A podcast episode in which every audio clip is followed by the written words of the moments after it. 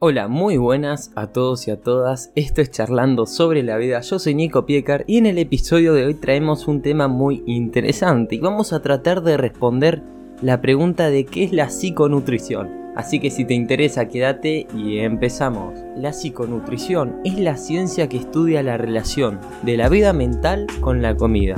En este trabajo, al menos, se necesitan dos profesionales diferentes, un nutricionista y un psicólogo. En la psiconutrición no solo se tiene en cuenta la relación que se tiene con la comida, sino que también se estudian los patrones emocionales que van anclados con la elección de los alimentos que se consumen. Desde este planteamiento se estudian diferentes comportamientos, como el uso de la comida como la moneda de cambio para el alivio del malestar emocional. Por otro lado, la finalidad de la psiconutrición es conseguir cambios en los patrones de alimentación que duren a largo plazo para una mayor calidad de vida. Hablemos de las características de la psiconutrición. El equipo de trabajo que puede trabajar en psiconutrición va más allá de un nutricionista y de un psicólogo. Disponer de otros profesionales va a mejorar los resultados, potenciando el rendimiento de la intervención que se realice desde cada uno de esos frentes, entre los profesionales que pueden incorporarse estarían los entrenadores personales, los psiquiatras, los logópedas, los pedagogos, etc. Así, las características de la intervención en psiconutrición serían las siguientes. Se centran en aspectos vinculados a la alimentación y a hábitos saludables, no solo en la vertiente de la alimentación, sino también en otros factores como los emocionales, los sociales y los laborales se trabajan variables psicológicas relacionadas con el mantenimiento de hábitos poco saludables y al desarrollo de nuevas habilidades para instaurar hábitos que mejoren esa calidad de vida. Tanto la imagen personal como la aceptación de la misma son importantes para iniciar un trabajo en psiconutrición. Hay ocasiones que la lucha contra la propia imagen corporal genera frustración, se estudia el contexto donde se lleva a cabo la alimentación, entre otras variables que facilitan o perjudican una alimentación saludable. Ayuda a tomar decisiones y al conocimiento de los productos saludables y ultraprocesados. Además, se trabajan algunos conceptos arraigados socialmente, como por ejemplo el concepto de dieta y los mitos nutricionales que afectan a esa elección de productos. Ahora surge otra pregunta muy importante e interesante que es ¿qué no es la psiconutrición? La psiconutrición es un trabajo en equipo donde se asume la colaboración de diferentes especialistas.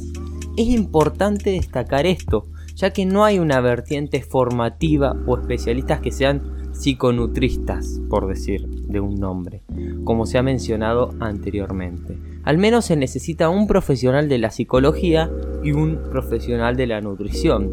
En el término de psiconutrición tampoco se reduce a estudiar la ingesta de determinados alimentos según el estado de ánimo, lo que no quita para que se intervenga sobre ella cuando en la evaluación se detecta una estrategia de afrontamiento habitual y conducta y que ese afrontamiento a lo emocional sea perjudicial para esa persona a largo plazo. Así, uno de los retos que abordaría la psiconutrición sería ampliar la caja de herramientas de la persona para aumentar su repertorio en estrategias de afrontamiento. Los resultados en este ámbito son graduales, hablamos de hábitos y por lo tanto de intervenciones que requieren un tiempo para redireccionarlos, cambiarlos o instaurarlos.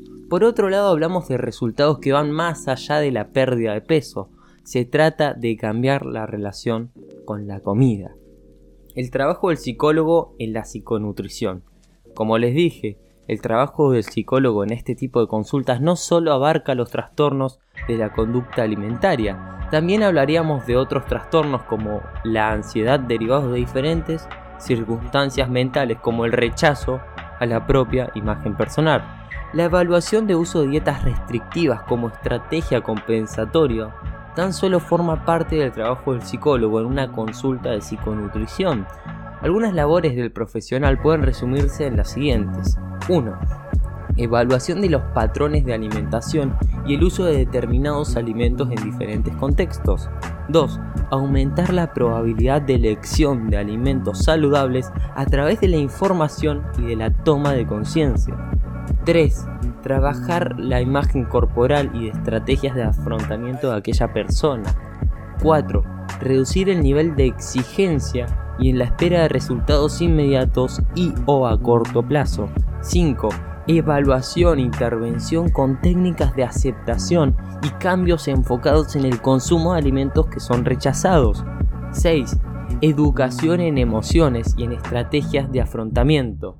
7. Toma de contacto con las sensaciones físicas relacionadas con el hambre y la saciedad. Y después hay mucha más que no voy a nombrar. Los procesos emocionales son especialmente importantes en una consulta de psiconutrición, al igual que las habilidades que se disponen para la inclusión de ciertos hábitos saludables. A su vez, es importante desmitificar determinadas creencias arraigadas en la sociedad actual con respecto a la alimentación, además de ser constante, constantes en aquel proceso de cambio. Lo que les quiero decir básicamente que la psiconutrición va a deconstruir creencias, va a dar unas herramientas para que esa persona vuelva a armar su imagen personal bien y puedan tener beneficios a largo plazo en lo que viene haciendo en su vida personal, autoimagen, autoestima y en su alimentación y que ayuda a ese proceso que van a pasar. Hasta acá el podcast de hoy, espero que te haya gustado, nos vemos en el próximo y chao.